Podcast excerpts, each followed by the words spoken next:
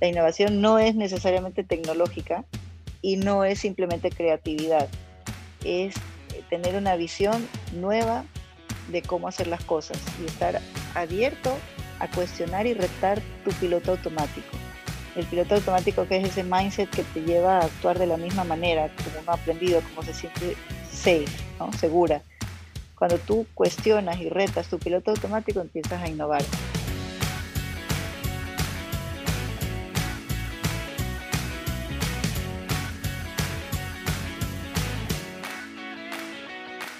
De Network S, episodio número 32. Muchas gracias por estar con nosotros nuevamente. Soy Mario Larrea y estoy aquí con mi co-host Eduardo Molestina. Hola Mario, hola a todos los que nos están escuchando. Nuevo lunes, nuevo episodio, episodio número 32. Y se viene un tema muy muy interesante que hoy en día es algo que todas las empresas deberían de conocer, que es tema de coaching, tema de cambios organizacionales y temas de cambios culturales. Específicamente, ese fue uno de los temas que más me gustaron eh, hablamos sobre las cualidades de los líderes, quienes tienen perfil para ser CEOs, emprendedores, cuando una empresa tradicional que tiene muchos años en el mercado requiere hacer un cambio organizacional, pero puede que se esté olvidando hacer un cambio cultural primero, entonces la importancia de tener a alguien que te guíe sobre estos pasos. Sabemos que muchos de nosotros que tenemos empresas podríamos necesitar esto que está aquí no nos estamos dando cuenta, así que en este episodio hablamos acerca de las diferentes situaciones que viven las empresas para que un ejecutivo, un CEO, se dé cuenta de que tiene que hacer este cambio. Eh, Hablamos con María Luisa Avellán. María Luisa Avellán es ecuatoriana, pero ella trabaja en Corn Ferry, Perú. Ella es Senior Client Partner eh, Consultant en Corn Ferry. Para contarles un poco, Corn Ferry es una management consulting firm que empezó en 1969, está en 52 países con 104 oficinas. Es más o menos un McKinsey, para los que conocen McKinsey, que es un consulting firm, eh, pero esta es bastante basada en la cultura de las organizaciones y en headhunting.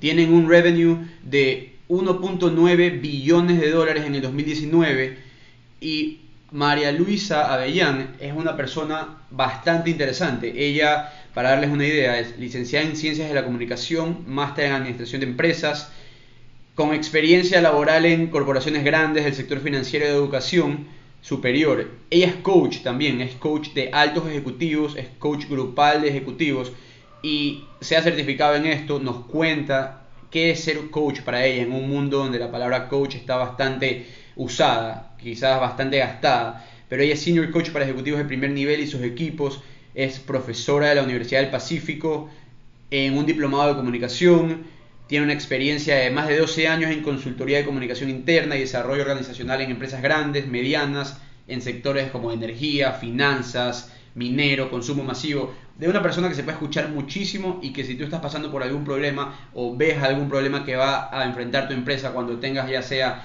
temas de sucesión o de cambio de personal, alguien que te va a dar bastante insight en lo que debes hacer o cómo debes enfrentar este problema. Este problema. Espero que les guste y sigan con nosotros. Sigan con nosotros. No se olviden de visitar nuestra página web www.denetworks.com. Tenemos todos los episodios. Seguimos eh, creciendo cada semana y les agradecemos muchísimo. La forma más fácil de crecer es por medio de ustedes. Ayúdenos compartiendo. Si les gusta lo que hacemos, donando. Y muchísimas gracias con ustedes, María Luisa Bellón. Sí, es una consultora de eh, multinacional, global, eh, pero claro, un McKinsey es mucho más de estructura y de procesos, cuando Corn Ferry es una consultora totalmente centrada en personas. Todo lo que hacemos, así sea algún proceso, alguna evaluación, lo que quieras, es centrado en la persona, en recursos humanos, en el talento, es totalmente alrededor de las personas y tanto que decimos que el propósito es eh, ayudar al desarrollo de las personas para que excedan su potencial a eso nos dedicamos, a hacer que las personas puedan exceder su potencial. Un McKinsey también puede ver más la eficiencia de la empresa, los procesos, la parte más hard. María Luisa, y, exacto, tú dices la parte más hard, que quizás es la parte más medible y tangible. Ustedes quizás están navegando un área bastante subjetiva. ¿Cómo, mm. cómo Ferry o, o, tú como consultant en, ciertos, en ciertas empresas mides la efectividad de tu, de tu trabajo? Comenzando desde ahí para entender un poco. Sí, fíjate que hoy en día decimos que soft is the new hard. O sea, ya lo soft es lo más difícil hoy en día. Y, también es difícil medirlo, pero yo algo que siempre he dicho es que todo es medible. Y, si bien eh, cuando piensas en medir las cosas, piensas en ponerle un número y en sumar y en restar, en hacer una operación matemática, ¿no? Que, que, los indicadores te den cifras y que esas cifras te digan que tan bien o mal estás. Eh, también mucho de lo, de lo soft, que no es pues matemático, sino de percepciones, de emociones, de cosas, como dijiste tú, muy subjetivas, eh, son medibles eh, a través de también de otras percepciones. Por ejemplo, la satisfacción del cliente, ¿cómo la mides? A través de la percepción del cliente y tienes que preguntarle qué le pareció. Y tú le tienes que dar los rangos y decirle del 1 al 5, donde 1 es pésimo y 5 es muy bueno, ¿cuánto es? Y esa percepción que es subjetiva se convierte en un número. Entonces, si vamos por ahí, todo se puede medir, absolutamente todo, inclusive los soft. Y María Luisa, un poco eh, para entender bien y que las personas que nos escuchen, eh, cuéntanos un poquito acerca de tu rol actual ahorita que estamos mencionando el tema de, del talento humano, de, de, tema de emociones, de cómo podemos medir eso, cómo, cómo funciona el, el, recurso, ¿no? bueno, actualmente yo como consultora, que estoy a cargo de la, de la división o área de consultoría en Cornferry, puesto que Cornferry tiene varias áreas. Cornferry es una consultora que, se, que ha sido muy conocida por el tema de, de reclutamiento, selección, eh, han sido muy reconocidos a lo largo de, su vida como headhunters. Pero hace muchos años, hace más de 10 años, Cornferry empezó a comprar otras empresas y se armó de un portafolio de recursos humanos muy sólido que va mucho más allá de simplemente executive search. Y, y ya, por ejemplo, compramos una empresa que se llama Hey Group, que la empresa, era la empresa líder en todos los procesos duros de recursos humanos, todo lo que tenía que ver con definir las compensaciones, eh, los procesos de recursos humanos así más, más duros. Eh, eh, Hey Group era líder, con Ferry la compra, entonces se, se adueña de todo este portafolio y compra también otras empresas líderes en desarrollo de liderazgo, en fin. Lo que yo hago en, la en el área de consultoría actualmente tiene que ver con, procesos de, desde la consultoría de las compensaciones para ayudarte a definir las compensaciones de tu empresa, a la estructura organizacional, asegurarnos por un lado que... ¿perdón? Eh, compensaciones, temas económicos. Sí, eh, definir el salario, las este, comisiones, los, las compensaciones, los, los beneficios, eh, todo eso tiene una metodología en la que Hey Group escribió el libro. Y por escribió el libro es textual, o sea, escribió toda esta metodología que se enseña en las universidades. Cuando tú vas a la universidad a aprender sobre recursos humanos, te van a enseñar la metodología de los grados Hey para determinar eh, la valoración de los cargos, cuánto vale un cargo en una empresa y, cuánto se le debe pagar y qué, qué, nivel debe tener. Y todo eso es toda una metodología definida por este señor Hey y, y que hoy en día pues es muy reconocida y la utilizamos pues en, eh, en todas las empresas y, y, nos ayuda un poco a, a, definir cuál es la estructura que debe tener la empresa, eh, cómo se le debe pagar, qué niveles debe tener, quiénes deben responder a qué jerarquía, etcétera, ¿no? Eh. Ese es por un lado el lado duro de recursos humanos. Y además de eso también está el lado de, de liderazgo, el desarrollo de las habilidades soft, de, de las habilidades del, que deben tener los líderes para lograr pues, las metas de la empresa. Entonces ahí tienes un montón de programas de desarrollo, diagnóstico del talento para poder definir las brechas de cada quien. Y ahí, por ejemplo, te pongo un ejemplo para que lo, lo entiendas mejor.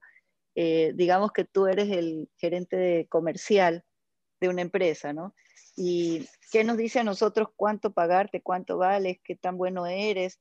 Eh, una entrevista sin duda ayuda, pero con la entrevista no nos basta, porque en la entrevista tú te vas a vender como si fueras el mejor gerente comercial, pues, ¿no? Y yo, si me caes bien, te voy a creer a lo mejor, pero al, año de tenerte trabajando me voy a dar cuenta si fuiste tan bueno como decías o no. Entonces, digamos que los diagnósticos y evaluaciones ejecutivas nos ayudarían desde un principio, desde la selección, a saber si tú eres la persona correcta. Ya si te habían seleccionado sin hacer una evaluación, podemos hacer una evaluación y determinar qué brechas tienes que cerrar con assessments y todo. ¿Cuáles serían las brechas que tú necesitas cerrar para desarrollar las competencias y las habilidades para desarrollar bien tu puesto? Y a través de un buen programa de desarrollo, diría, podríamos decir que te ponemos un coach, que te ponemos a tomar un curso, que te ponemos un mentor, que hacemos esto, el otro, y te vamos preparando a lo largo de un tiempo para que vayas cerrando esas brechas o para irte preparando para, sus, para que seas el sucesor del vicepresidente o para lo que sea necesario. Entonces, en todo ese rango de desarrollo y liderazgo hay una serie de programas y de cosas. Entonces, toda esa gama de cosas está dentro del área de, consultoría. María Luisa, pero se dice bastantes veces que no hay nadie que conozca mejor tu empresa que tú mismo. Entonces, traer a una consultora o un consultor de afuera a decirte qué tienes que hacer en tu empresa muchas veces puede ser tomado un poco negativo por las personas a las que usted está consultando o a, o la que ustedes están tratando de ir a decirles tienes que cambiar esto cuando no es que están viviendo el día a día de la empresa. Entonces, ¿cómo, cómo ustedes se manejan y, y, se, y enseñan su know-how en diferentes industrias? Porque ustedes están viendo de todo en este momento. Sí, yo creo que esa es una ventaja que tiene el consultor, que, a ver, es cierto que tú vas a conocer mejor tu empresa porque tú la vives en el día a día, pero es como decir que entonces yo no puedo ir a un psicólogo porque el psicólogo no me va a conocer a mí también como yo me conozco a mí, ¿no? Y, sin embargo, tú sabes que un, un, externo, un tercero, uno que viene de afuera, uno que inclusive no sabe nada de ti, podría tener una visión más objetiva o de lados ciegos que tú no ves. Eso estaba pensando, es verdad. Claro, como, como lo ven como tercera persona, quizás lo ve con una perspectiva más clara que lo que tú estás en el día a día ahí no, no ves. Es también podría, ser, podría ser también como si fuese la percepción de un cliente, como el cliente te ve, es alguien totalmente externo y si él encuentra fallas es porque hay fallas, no porque la empresa, tal vez la empresa no se ha dado cuenta porque existen muchos otros factores. Ahora sí, también yo me acuerdo que mi hijo cuando era más chiquito me, me hacía este chiste porque yo siempre he sido consultora y me decía que un consultor es una persona que cuando tú preguntas la hora, te quita tu reloj, te dice la hora y te cobra por eso. porque es un poco que no te está diciendo nada que tú no hubieras podido ver. O sea, en efecto lo que te dice el consultor está allí, sino que con una perspectiva diferente, más amplia, desde otro punto de vista, te lo ayuda a ordenar, a enfocar. Y a veces uno por el mismo día a día, como dices tú, eh, obvia cosas o, no las ve simplemente y el consultor también tiene que nutrirse muchísimo del día a día de la empresa. Entonces, cuando tú entras, no empiezas tampoco desde cero, sino que tienes que hacer tu tarea antes, conocer de esa industria, conocer la realidad de esa empresa, hablar con las cabezas, porque las cabezas de o sea, los líderes, el comité ejecutivo, el presidente, el gerente general, son quienes imprimen la cultura, los valores, la forma de trabajar y la forma de ser de la empresa. Tienes que hablar con ellos desde el principio y ver en dónde están, qué es lo que quieren conseguir, para dónde ir, y según eso enfocas cualquier proceso de consultoría digamos que no te mandas a ciegas, ¿no? Tiene que estar muy, muy amarrado con el día a día. Y, Pero sin duda el consultor sirve para eso. Y hablando un poco en el tema de, de headhunting y de ver en qué roles la persona va a desenvolverse mejor, esto me hace pensar a mí, así viéndolo, viéndolo desde lejos, que cuando un consultor entra y comienza a ver cuál es el personal, tú te das cuenta de una que no todo el mundo claramente puede ser CEO, no todo el mundo puede ser el top executive. Entonces, ¿qué ven ustedes en, en, los empleados que están subiendo, en el personal que está subiendo? De esta característica me, lo va a ayudar a él a ser un excelente CEO, aunque quizás no sea tan bueno financieramente, es bueno, es bueno tratando a la gente, es bueno comunicando las ideas. ¿Cuál es ese, esa clave? ¿Cuál es la cualidad clave que tú dices, es una persona que lo vamos a poner en el path, en el camino a. Sí, este tema a mí me apasiona, me encanta. Me la pasaría hablando de esto. Porque mira, hay varias cosas que son bien, bien interesantes. Una es que nosotros para, para eh, seleccionar a una persona o el modelo de evaluación que tenemos para tanto para selección como para desarrollo, para lo que sea, mide cuatro dimensiones en las personas.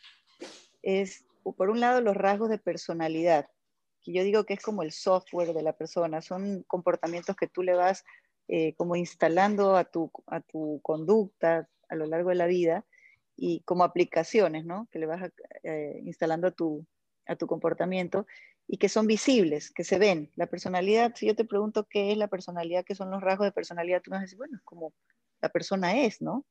Pero es como lo que tú puedes ver, porque tú no puedes ver hacia adentro de la persona, esa es su identidad. Tú ves su comportamiento, lo que es visible. Esos rasgos de personalidad es como el software, lo que tú puedes ver. Por otro lado, este, medimos la, experiencia, recolectamos la, información porque la experiencia eh, es súper valiosa para lo que la persona es capaz de hacer en el presente. Si tú has tenido, por ejemplo, has trabajado en una empresa que quebró y te tocó a ti levantar todo, votar a la gente, sanear las cuentas, pagar a los proveedores, etcétera, es una, experiencia súper valiosa, súper valiosa. Esa, esa, experiencia vale, ¿no? Eh, si has trabajado en una empresa haciendo lo mismo toda la vida, pues tu experiencia va a ser muy eh, poco amplia, pues, ¿no? Eh, y, y, si has trabajado en varias empresas y te has movido entre varias áreas, bueno, todo eso cuenta para diferentes puestos. Digamos que hay puestos que requieren que tú hayas tenido una experiencia súper amplia, hay puestos que no. Hay puestos que van a decir, yo con que haya tenido pues una, un track, tracking de, de, cumplimiento y disciplina, con eso me basta, ¿no? Entonces ahí, va a depender el puesto. Ahí, ahí me nace una inquietud. Ahí, digamos, yo escuché esto de un amigo mío que me decía, eh, hay, hay, hay, un periodo que tú tienes que tener en un puesto. Ese periodo no debería durar más de X número de años. Yo creo que eso depende de cada uno, pero al final te das cuenta que sí, porque te podrían encasillar en eso que estás haciendo. Si estás 10 años haciendo en la parte comercial, te van a encasillar como comercial. No es que después van a verte como alguien que podría ser eh, líder de un equipo de, de, gerencia de proyectos o alguna otra cosa, porque te van a ver como el vendedor. En, en, tu experiencia, para los puestos que no son altos todavía, no son ejecutivos de alto nivel, sino son los mandos medios, ¿cuál es el tiempo eh, promedio que tú crees que una persona debería pasar en su puesto para que nunca lo encasillen como eh, ese cargo que siempre ha desempeñado, sino que pueda, hacer, eh, ir aprendiendo de más cargos y de más lugares, de más funciones? Eso tiene dos, dos filos, porque por un lado, la especialización no es mala tú siempre vas a necesitar que en tu empresa haya un componente de especialistas. Y esa especialización se gana a partir de estar en un puesto durante mucho tiempo, ir creciendo, creciendo, aprendiéndolo cada vez más. Y eso no, es malo.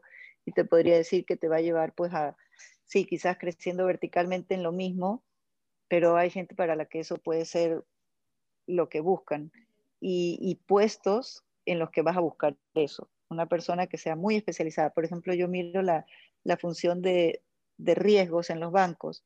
Esa es una función que, no necesariamente la aprendes en la universidad y que una vez que tienes a un especialista en riesgos, lo conservas allí y esa persona se va a desempeñar mucho en riesgos, riesgos, riesgos a lo largo de toda su vida porque el campo para eso, eh, vaya, en ese campo no hay muchos especialistas que sean suficientemente buenos porque no es cuestión de que lo mandes a, tomar el curso, sino que necesitan una experiencia. Y, y, sin embargo hay personas muy inquietas a las que hacer lo mismo durante mucho tiempo les va a aburrir. Entonces yo te diría, por ejemplo, que tienes una persona de amplios intereses, y esa es la característica, el que es inquieto, curioso y tiene intereses amplios en lo largo en su vida, en su vida personal y profesional, le interesa aprender de todo, tiene ese componente que se llama curiosidad al máximo esa persona va a estar saltando de una cosa a la otra, una cosa a la otra, y, de repente eh, andar pues un año en este puesto, un año en este, un año en este, le va a dar cierta amplitud, pero no necesariamente es lo mejor. Eso no necesariamente lo va a llevar a, un crecimiento puede ser, contraproducente dependiendo de qué es lo que él busca o la empresa busca. Exacto hablemos un poco de eso, porque yo estaba leyendo un artículo y para las personas que les gusta eh, saber de dónde es, porque no, no, estamos diciendo cosas que no son, de, waitbutwhy.com, un blog increíble que pone bastantes artículos que eh, se meten al core de algo que quieren explicar. Y este se llamaba eh, Why Generation Y Aren't Happy. Y ellos estaban hablando de que las personas nacidas en las finales de los 70 hasta mediados de los 90 nacieron de una generación de padres, el baby boomers, que gozaron de una estabilidad económica, de carreras fuertes, carreras largas, vida segura eh, después de la Segunda Guerra Mundial. Y estas personas de generación Y, que después se subdividen en el grupo de gypsies, que son personas que son un subgrupo de la generación Y, como la ponen acá, nosotros somos generación Y, por ejemplo, que hemos crecido pensando que todo lo podemos lograr, que somos especiales, que nuestra voz merece ser escuchada. Personas así ya no buscan una carrera segura, sino una carrera enriquecedora. Y eso va a hacer que ellos pivoteen bastante de puestos o de carreras hasta buscar algo que no solo les genere dinero, sino que, les apasione. Y la pasión se acaba, como en todo. Entonces, ustedes tienen ese desafío, ese desafío de, ok, voy a gastar miles de dólares en traer el mejor talento, pero si el mejor talento se me va de aquí a seis meses, estoy complicado. ¿Cómo, has visto ese cambio? que, sí, sí, lo estamos viendo todos los días y, y, sabes que no es tan, ya no es tan incierto como era hasta hace unos años. Eh, los, las empresas, las organizaciones están cambiando su estructura, o sea, ya no es como antes tampoco, ya las empresas que se están quedando en una jerarquía así súper vertical están perdiendo, o sea, ya no funciona así. Tenemos hoy en día todas las metodologías ágiles que generan estructuras ágiles que no funcionan en una jerarquía, sino transversalmente, horizontalmente.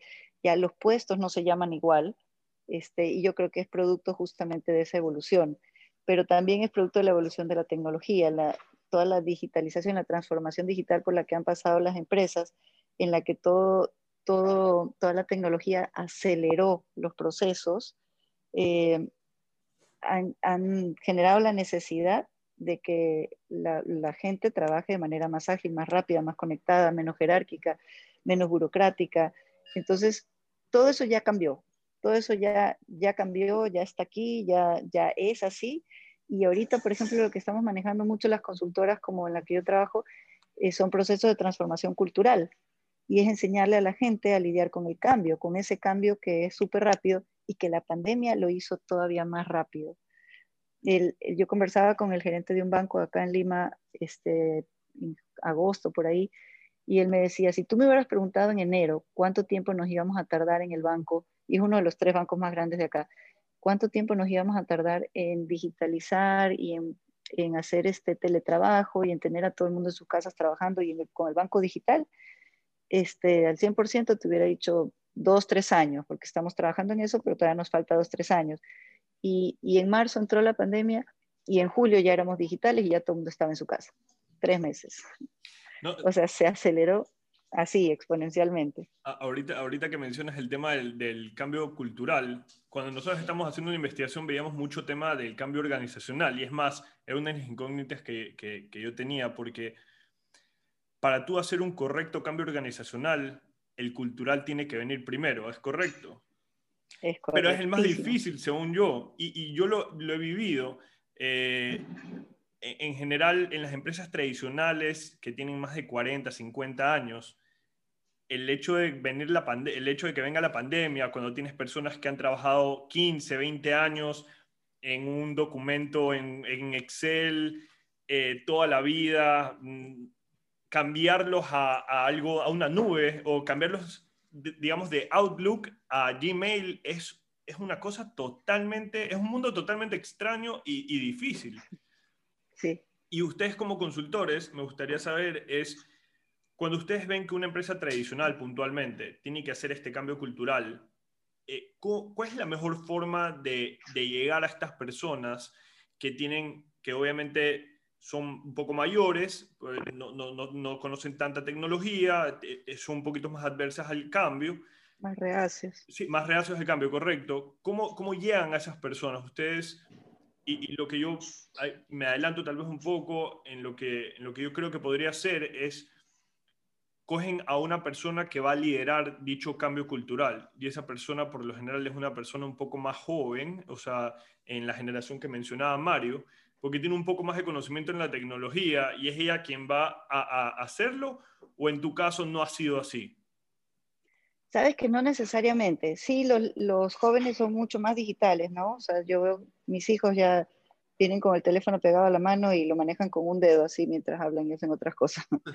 Entonces, les es mucho más fácil y son mucho más early adopters, ¿no? Sale algo nuevo y ya están, sale algo nuevo y ya están.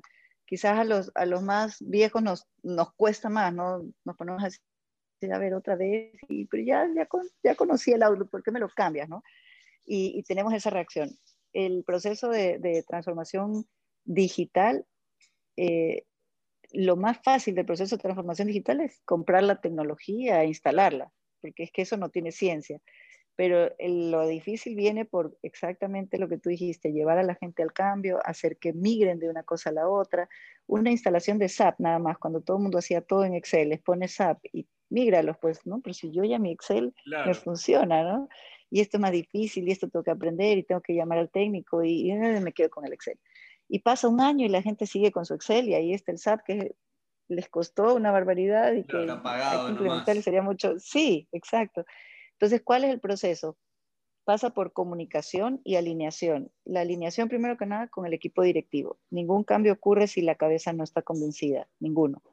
Tú puedes venir como líder de transformación digital a decir, vamos a cambiar, a comprar esto, sí, todo eso es lo mejor, es la tendencia mundial, yo ya verifiqué pero si tu gerente general no entiende, no sabe, no quiere, no pasa nada. ¿Qué pasa si es que, qué pasa si es que el gerente general de la empresa está consciente, es una de las personas que eh, quiere hacer dicho cambio, pero se encuentra con que su equipo o gran parte de su equipo no lo acompaña a hacer esto? Ojo, eh, eh, su equipo es muy bueno, eh, digamos, no, no, no, sé si tomar la, la, la, decisión drástica de simplemente cambiarlo, creo que no entra, pero como él, como gerente general, en, una, en, un, en un momento como el de ahorita, digamos, que es vulnerable, existe el tema de que antes se pegaba tres carajazos a una persona y le decía hazlo, hoy en día ya no funciona así porque simplemente ya no es así, la generación no es así, las personas eh, son un poco más vulnerables con el tema de la pandemia, mucho más. Como un gerente general que quiere que su equipo cambie culturalmente porque ha hecho una inversión en un cambio organizacional, en un cambio en digitalización, hace que las personas lo hagan y, y que lo hagan bien, que lo hagan rápido. Los tiene que convencer y acompañar tiene que, es un proceso, como te decía, primero de alineación y para alinearse eh, el equipo directivo, el equipo ejecutivo, el comité ejecutivo, o sea, el gerente general y sus reportes directos tienen que estar alineados e ir con esto. Si, si, si todo su equipo está, vaya, no va a ser el 100% de personas que, de, su equipo que le digan, oye, no, no estamos de acuerdo, porque si ese fuera el caso, quiere decir que algo está haciendo mal pero sí debe haber por lo menos una persona que es el de tecnología o el de transformación o, la persona que sí está pues conectada con estos temas, que lo puede acompañar a diseñar la estrategia. Y por diseñar la estrategia, hablo de primero diseñar la estrategia de comunicación, del despliegue de todo lo que se va a hacer, porque uno se lanza nomás a instalar y hacer, y ya compraste, pusiste, instalaste, todo se ve lindo, nuevo, y la gente te dice, pues yo no lo voy a usar. Entonces, la estrategia es primero empezar a, comunicar, comunicar, comunicar. Y como yo soy comunicadora, ese es mi, para mí esa es la diferencia entre llegar y no llegar.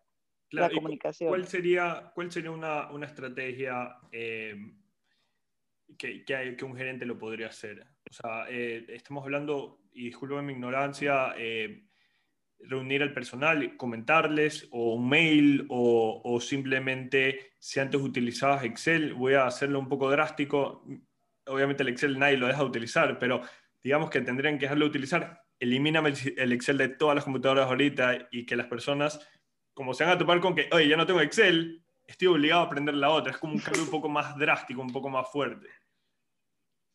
Sí, todo podría funcionar. Yo te diría que es sano partir de un diagnóstico. Es como si tú vas al doctor y le dices, oiga, quiero bajar de peso, ya, elimíname toda la comida. No, pues espérate, pero ¿qué como? Lechuga así vas a bajar de peso de todas maneras, ya, pero ¿qué tal que tengo pues algún desorden que no necesito eliminar la comida, ¿no? Entonces, lo ideal sí es eh, empezar por un diagnóstico y ahí puedes hacer una encuesta y puedes ver en términos de cultura eh, que, eh, abierta a la innovación, a la digitalización, al uso de tecnología, en dónde está tu empresa. Haces preguntas, haces una encuesta, te dan resultados y te dicen, Adopción de, de, innovación, la gente no es innovadora. Curiosidad, cero. Este, tal cosa, en cambio, sí. Eh, se mueven al cambio, sí estarían dispuestos, resilientes un poco. Entonces ya ves en dónde estás. Y en términos de... de y, en función de esos resultados puedes diseñar tu estrategia. Y ahí funcionan, desde un programa tan drástico como ese, ¿no? Le quito el Excel a todo el mundo y ni modo, se las arreglan a ver cómo. Eh, reuniones con ellos periódicos, periódicas todo el tiempo. Entonces armas el comité y le pones un nombre, lo brandeas, ¿no? Como decimos, si es que la palabra es aceptable.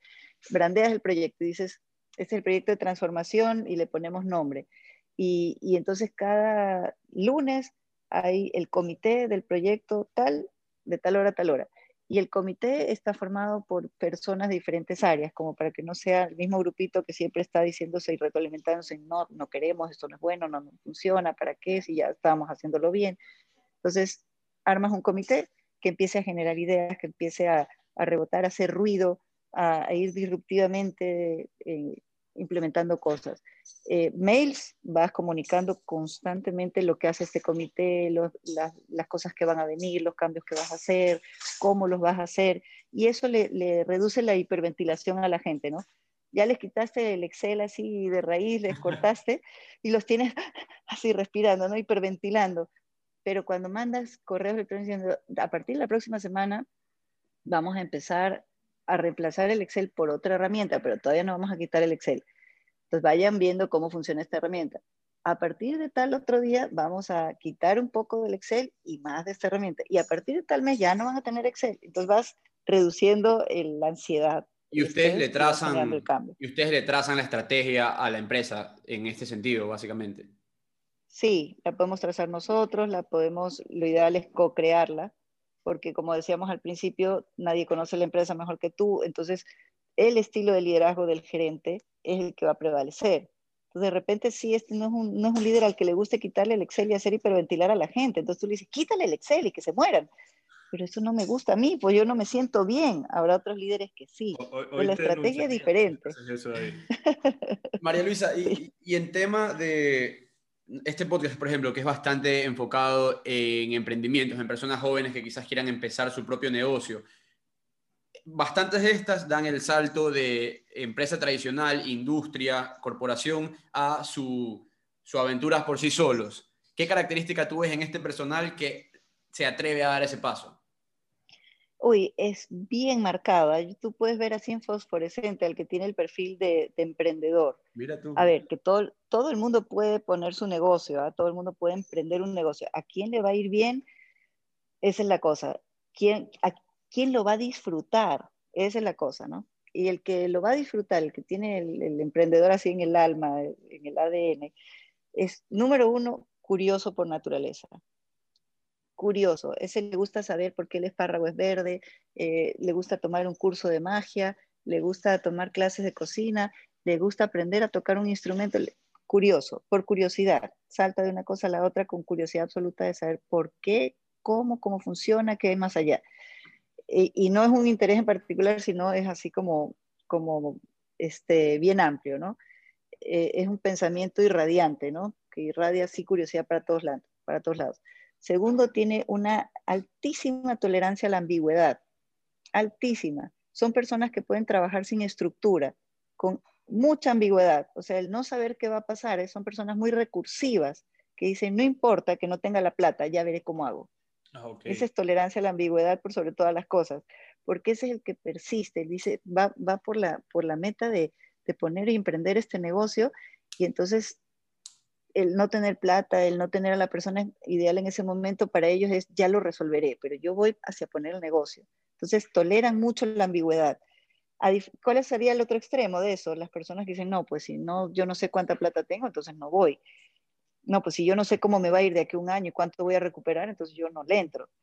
O, o si no tengo una estructura, un jefe, una oficina, un horario, prefiero no. Esas son personas que toleran menos la ambigüedad y prefieren la estructura. Podríamos decir que en el tema de ambigüedad se asemeja un poco al riesgo. Personas adversas al riesgo, personas que les gusta el riesgo. Son emprendedor, tendría que ser alguien que por naturaleza le gusta el riesgo. Que es más arriesgado, sí. Ahora, el peligro es que todo lo que llevas al extremo se convierte en algo que te juega en contra. Entonces, está bien ser arriesgado mientras es una fortaleza, pero es que lo llevas al extremo y te juega en contra.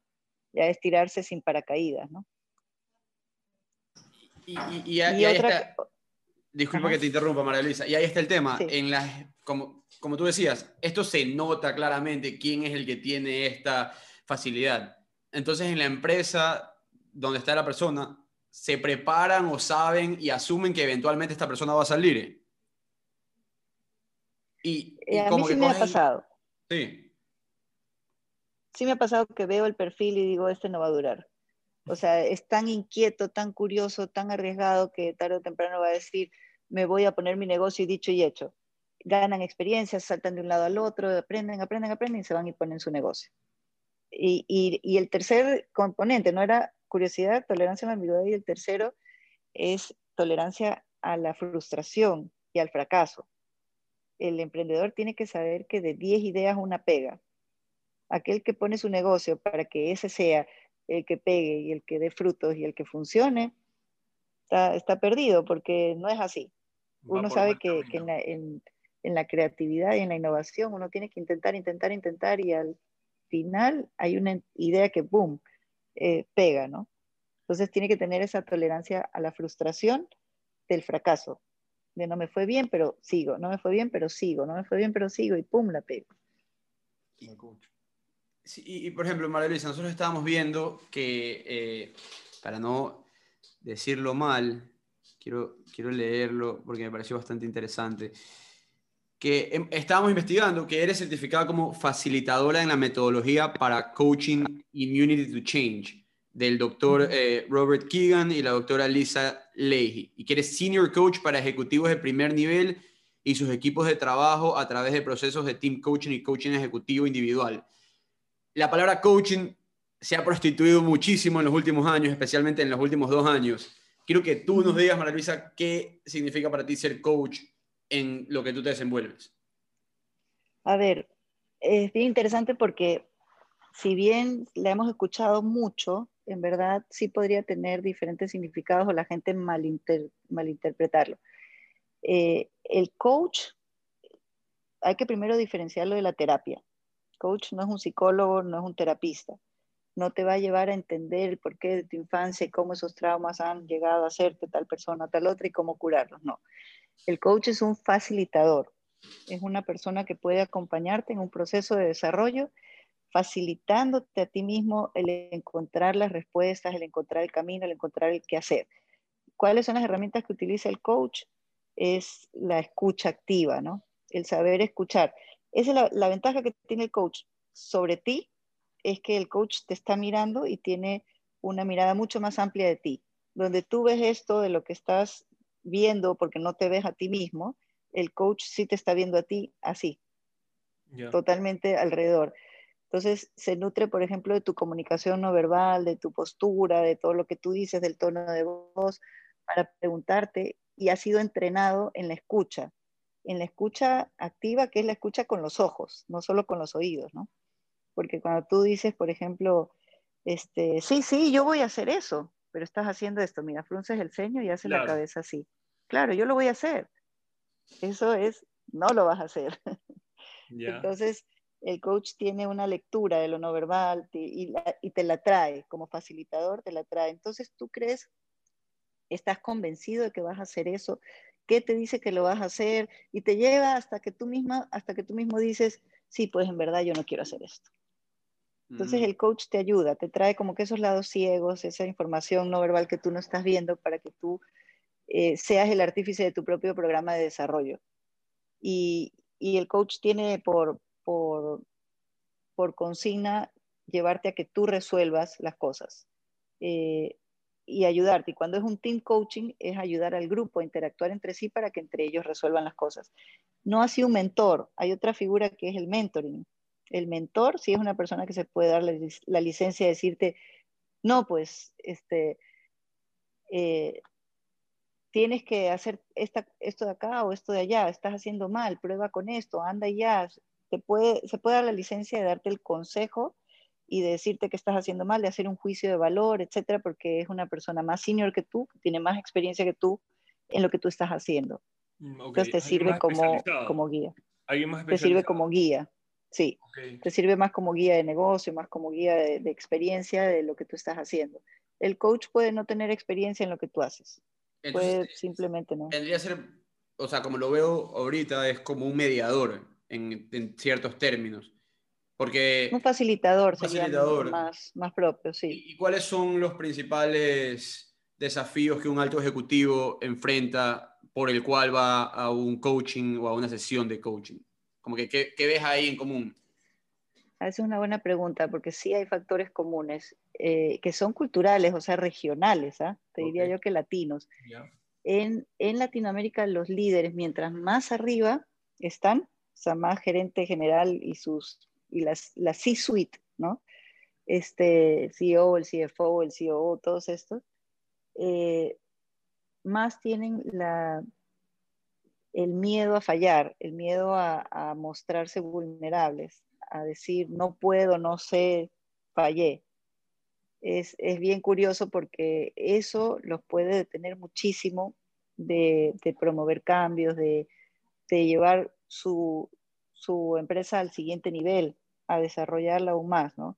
Se detienen de, no, de no fallar.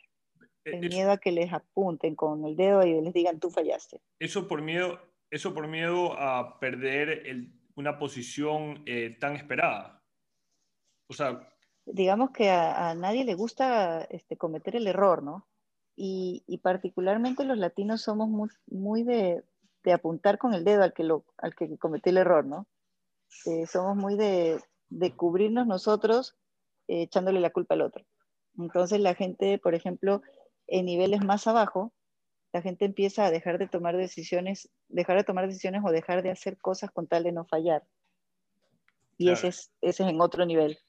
Pero estaría eh, siendo un problema común ese y el segundo problema común eh, también en la alta dirección es la comunicación.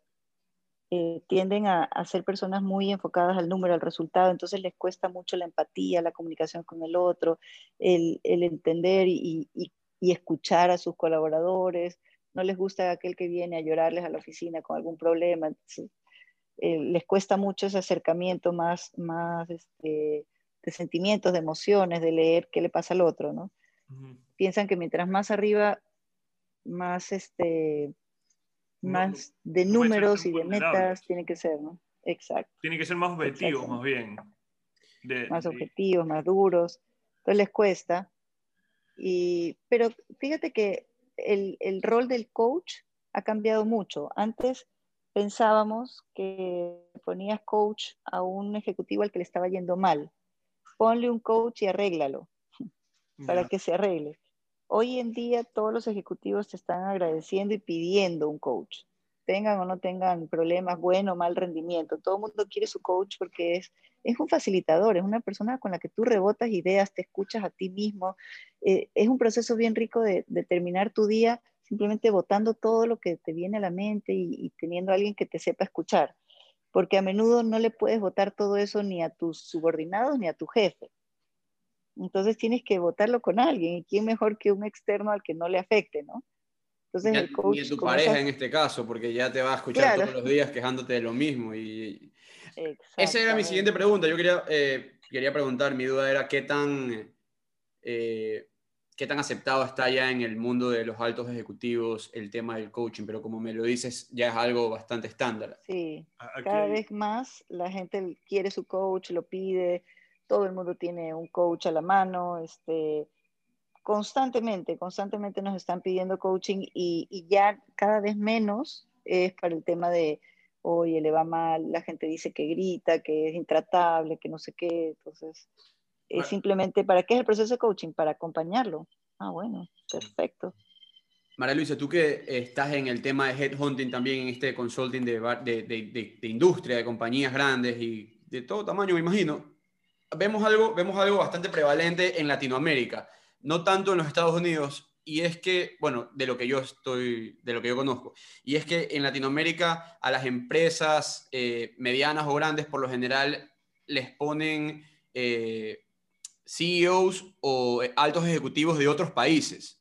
O sea, si tú estás en Ecuador, por lo general, no por lo general, pero digo, por ejemplo, pues, viene... En multinacionales. Viene, en multinacionales, en vez de que un ecuatoriano mismo sea el CEO o el CFO, traen a personas de otros países a que lo hagan. ¿Por qué se da esto? Nunca he entendido el por qué de este, de este fenómeno que se ve bastante. Yo creo que es un error. Yo creo que, que en algunos casos, no siempre, pero en algunos casos eso denota una falta de, una buena estrategia de sucesión. Es una deficiencia en el manejo de la sucesión, porque tú deberías, por ejemplo, si yo te contrato ahorita como gerente comercial, tú deberías rápidamente en tu equipo empezar a identificar quién puede ser tu sucesor, porque de otra manera no vas a crecer. Entonces, eh, y la empresa debería cuidar que eso suceda, que, tú que si tú te mueves o te vas rápidamente yo tenga alguien que cubra tu puesto. Pero eso lo tengo que ir manejando. Y, las empresas no manejan la sucesión. Entonces, cuando se ven en un puesto crítico sin una persona, porque se les fue, eh, se cambió de puesto, lo tuve que, que mover hacia otra área, lo que sea, lo más fácil para encontrar una persona experta es buscarla en otro país, de repente, ¿no?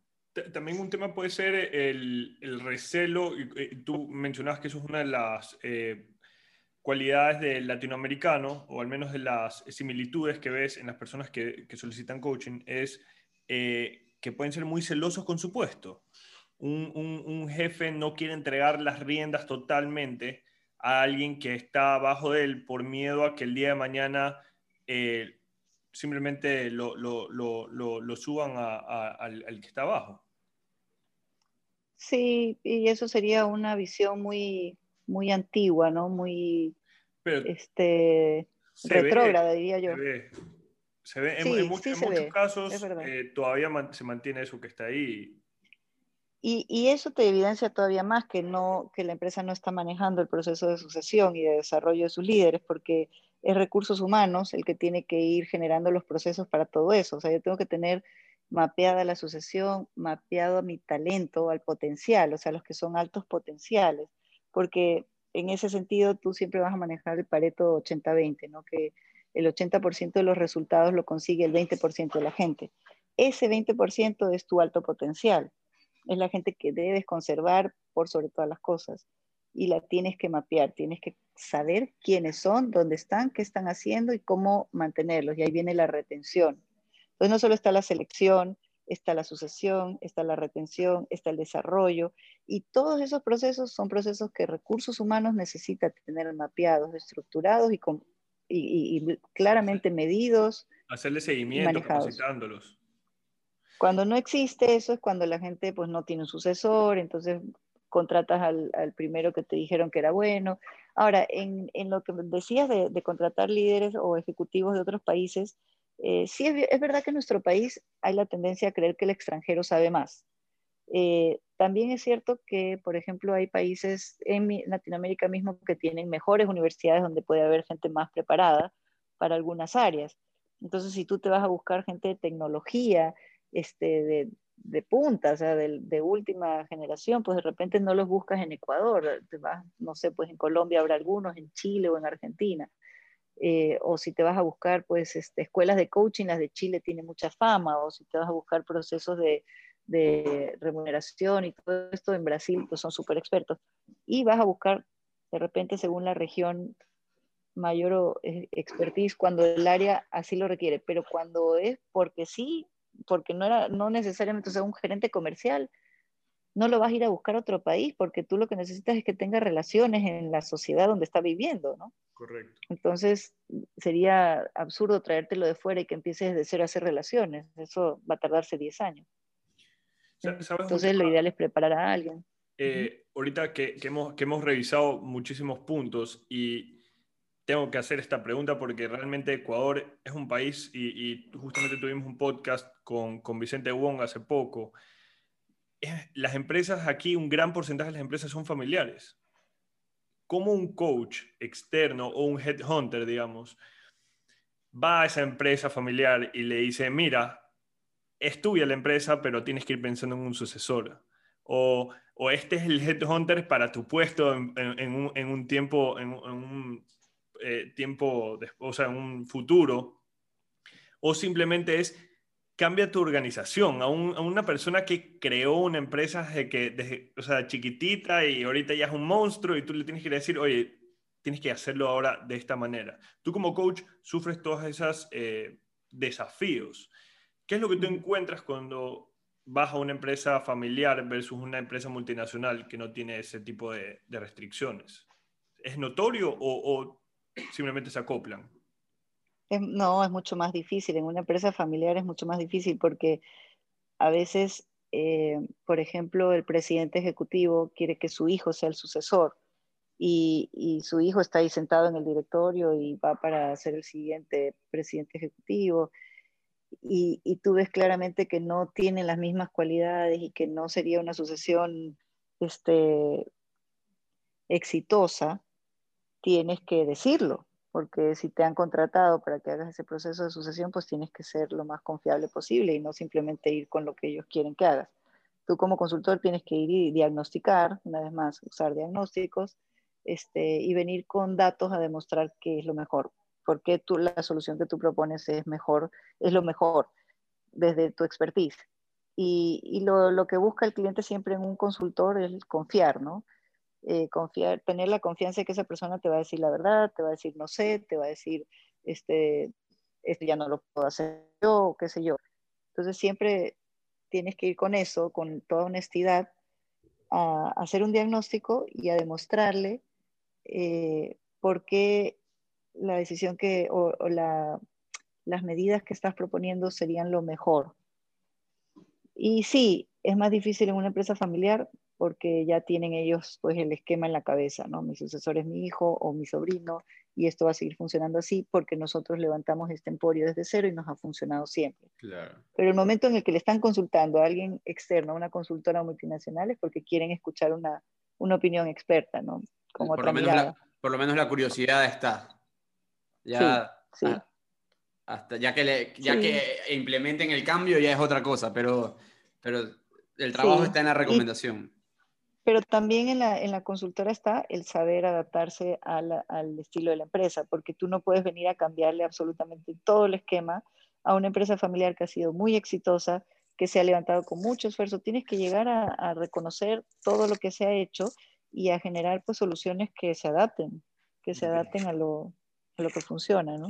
María Luisa, y, y, para ponerlo en el ámbito contrario, hablando de startups, las famosas empresas que están saliendo muchísimo y que ya son hasta sexys para trabajar, antes la gente las veía como algo bastante riesgoso, ahora la gente lo ve como algo de prestigio.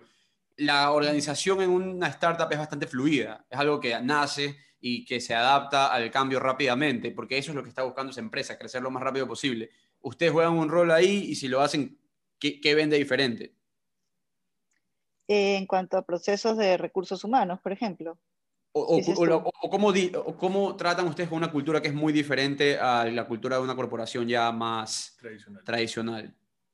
Bueno, son exactamente son culturas distintas y como te decía, todo programa de transformación cultural o de manejo de cultura se, se teje a la medida, ¿no? Por ejemplo, eh, Cornferry trabaja mucho con, con, unas, con unas fintech que son empresas bastante nuevas, que son estas empresas financieras muy tecnológicas, eh, que han empezado así como startups y han ido creciendo y ganando tanto terreno que, los bancos las miran ya este, de cerca, ¿no?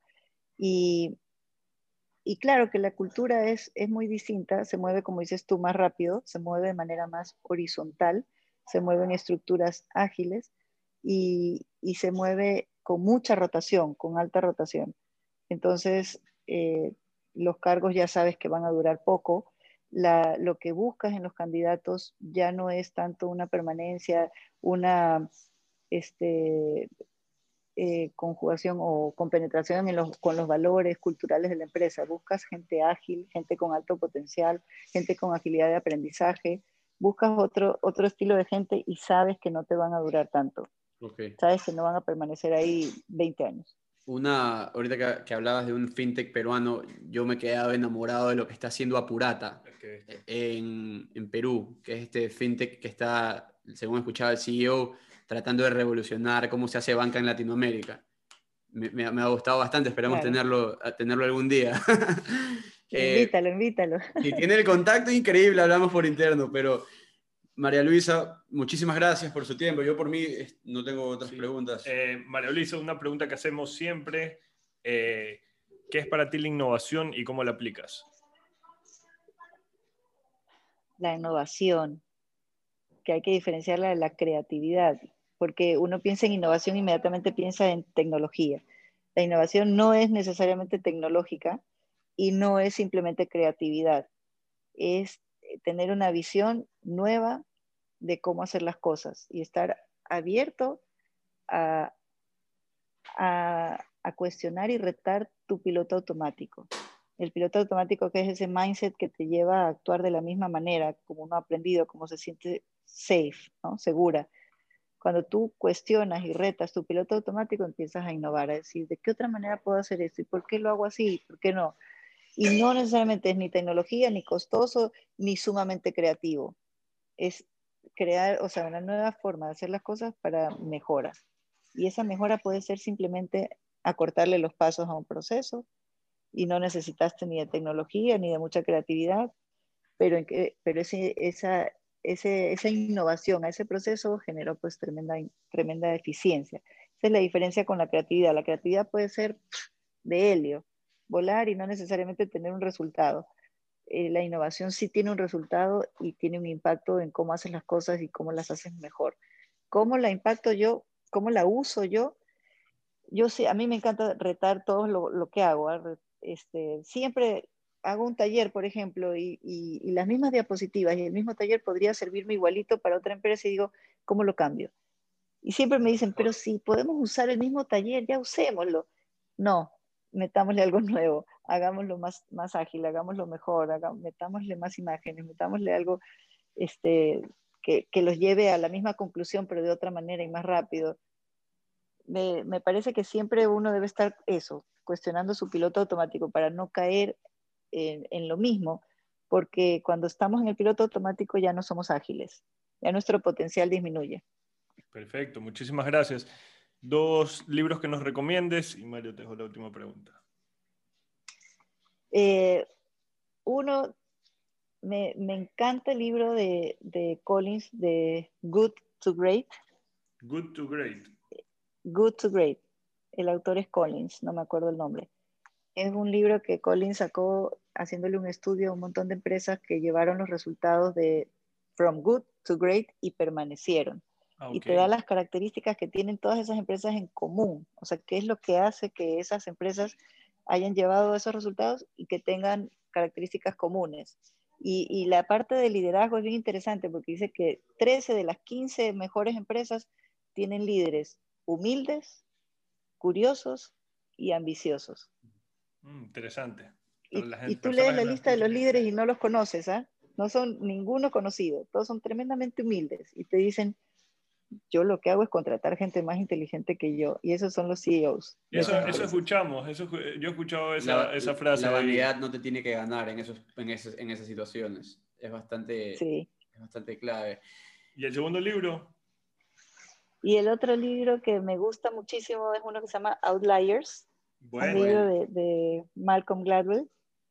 Me, me encanta, porque tiene varios capítulos bien, bien chéveres voy a pensar, me agarraste ese, libro hay varios. Ese libro es increíble. Yo, eh, yo les quiero recomendar un podcast que hemos venido escuchando y con el cual hemos venido conversando bastante, de un ecuatoriano que se llama José Luis Ortiz. Él tiene un podcast, yo diría parecido a este, que se llama Creando la TAM. Lo pueden chequear, su página web es creandolatampodcast.com. Se los recomiendo, está sacando contenido buenísimo de founders ecuatorianos de todas partes de Latinoamérica en realidad Así que se los recomiendo bastante, espero que lo escuchen. Y María Luisa, la última, no pregunta, pero quisiera que si alguien que te, que te está escuchando y está pasando por problemas en este momento, ¿cómo te puede contactar a ti o, qué le recomiendas que haga si está pasando por un cambio organizacional o quiere consultar con alguien sobre este tema?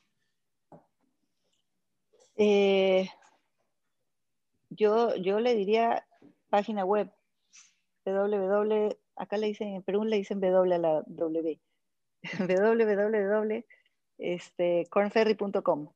Y, ahí está todo el portafolio de, soluciones que, ofrecemos y, en los que somos fuertes, eh, que tiene que ver con personas, simplemente con recursos humanos y, y con búsqueda de talento, eh, transformación cultural, con todo eso.